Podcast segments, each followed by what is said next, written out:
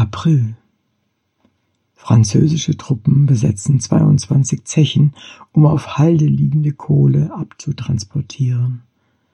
Deutsche Saboteure sprengen den für den Kohlentransport wichtigen Rhein-Herne-Kanal. Beamte der französischen Sûreté verhaften Albert Leo Schlageter wegen seiner Beteiligung am Sprengstoffanschlag auf die Eisenbahnstrecke Dortmund-Duisburg. Ebert ruft die Eisenbahner im besetzten Rheinland und im Ruhrgebiet auf, ihren Heldenkampf gegen die Besatzer fortzusetzen. Seit Anfang Februar sind nur 340.000 Tonnen Kohle aus dem besetzten Ruhrgebiet nach Frankreich und Belgien transportiert worden. Weniger als zehn Prozent der Menge, die als Reparationen geliefert worden wäre. Inzwischen haben die Besatzungsbehörden mehr als 20.000 Personen aus den besetzten Gebieten ausgewiesen, insbesondere unbotmäßige Reichsbahnbeamte mit ihren Familien.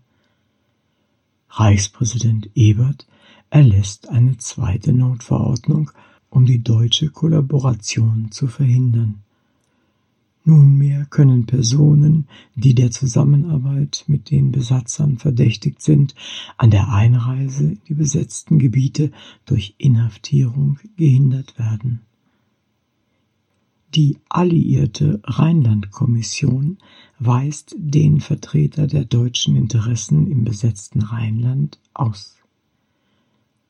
Der Reichstag genehmigt 4,5 Billionen Mark als Nachtrag wegen der Ruhrbesetzung.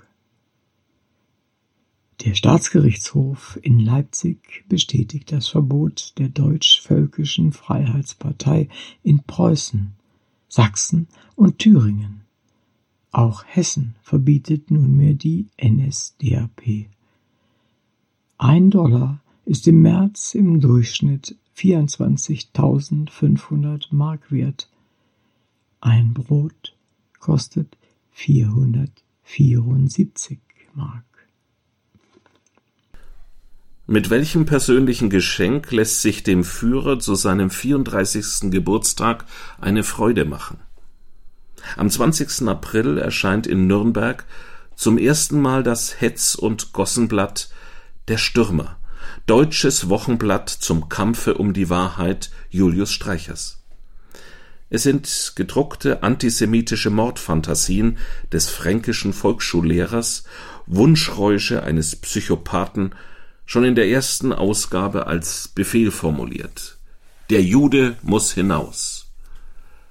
Alfred Rosenberg, trotz seiner erst 30 Lebensjahre bereits erprobter Verschwörungstheoretiker, die Spur des Juden im Wandel der Zeiten von 1919, das Verbrechen der Freimaurerei, Judentum, Jesuitismus, deutsches Christentum von 1921 und seit Februar Chefredakteur des NSDAP-Parteiorgans Völkischer Beobachter, steuert dem Blatt eine germanische Ergebenheitsadresse bei. Wir können heute schon sagen, dass der Name Hitler nicht nur für uns mystischen Klang angenommen hat. Unter diesem Namen wird das deutsche Volk einmal geschieden werden in Spreu und Weizen. Am schönsten beschenkt sich Hitler selber. Mit seinem Auftritt vor der Masse im vollbesetzten Zirkus Krone in München, vor der er diesmal nicht gegen die Novemberverbrecher, also die Demokraten, hetzt, sondern gegen die Juden. Juden können wir nur dulden, wenn sie uns als Gäste nicht schaden würden. Sie schaden aber, und deshalb können wir sie nicht dulden. Das ist gedanklich übersichtlich. Der völkische Dichter und Publizist Dietrich Eckart aber schafft es im völkischen Beobachter mühelos, jeden Gedanken bereits vor seiner Entstehung zu liquidieren. In einem Gedicht führt er Schlichtheit und Hassvisionen zusammen. In drei Zentimeter hohen Lettern ruft er zu Hitler, zu Deutschlands Führer aus. Dann deliriert er in Reimen Fünf Jahre Not, wie noch kein Volk sie litt. Fünf Jahre Kot, Gebirge der Gemeinheit, vernichtet, was an stolzer Glut und Reinheit, was uns an Größe Bismarck einst erstritt. Die Herzen auf, wer sehen will, der sieht. Die Kraft ist da, vor der die Nacht entflieht. Über diese Kraft verfügt nicht jeder.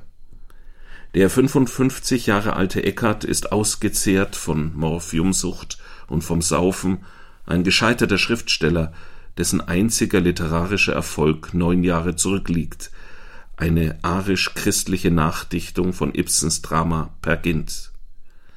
Er versucht die Zukunft als Führer, die er selbst nicht hat, Adolf Hitler zu ermöglichen.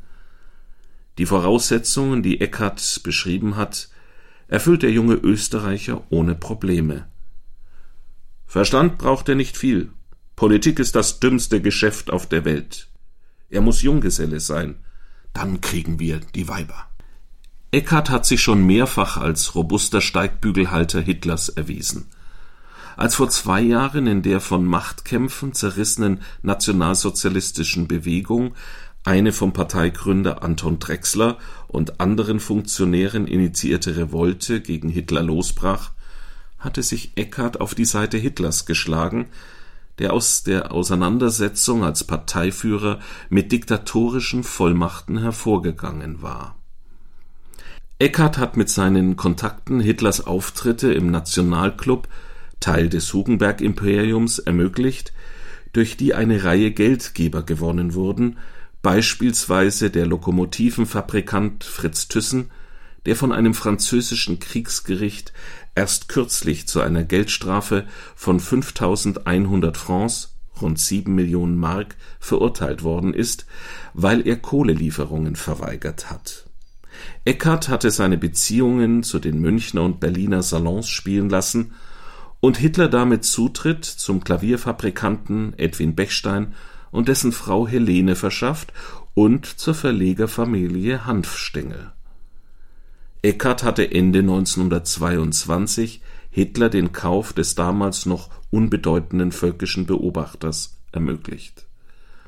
Und früher und lauter als andere hatte Eckart dem Bierkeller-Agitator als kommendem Führer schwülstig gehuldigt. Einige Tage nach Hitlers Geburtstag schleppt sich ein Herr Wolf den Obersalzberg bei Berchtesgaden hinauf. Er ist erschöpft, der Weg ist ihm zu lang und zu beschwerlich, er glaubt, so wird er es jedenfalls später beschreiben, nicht in den bayerischen Alpen, sondern im Himalaya zu sein.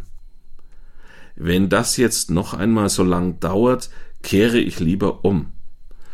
Das ruft Herr Wolf seinem Begleiter zu, einem stiernackigen Muskelpaket, Christian Weber mit Namen, ursprünglich Stallbursche, Hausknecht, Kutscher und Türsteher, im Ersten Weltkrieg Unteroffizier, später Mitglied der Freikorps Epp und Oberland, inzwischen einschlägig für seine Schlagkraft bekannt. Weber tröstet den müden Herrn Wolf, wir sind gleich oben. Und tatsächlich sehen die beiden Wanderer alsbald ein Haus vor sich, die Pension Moritz.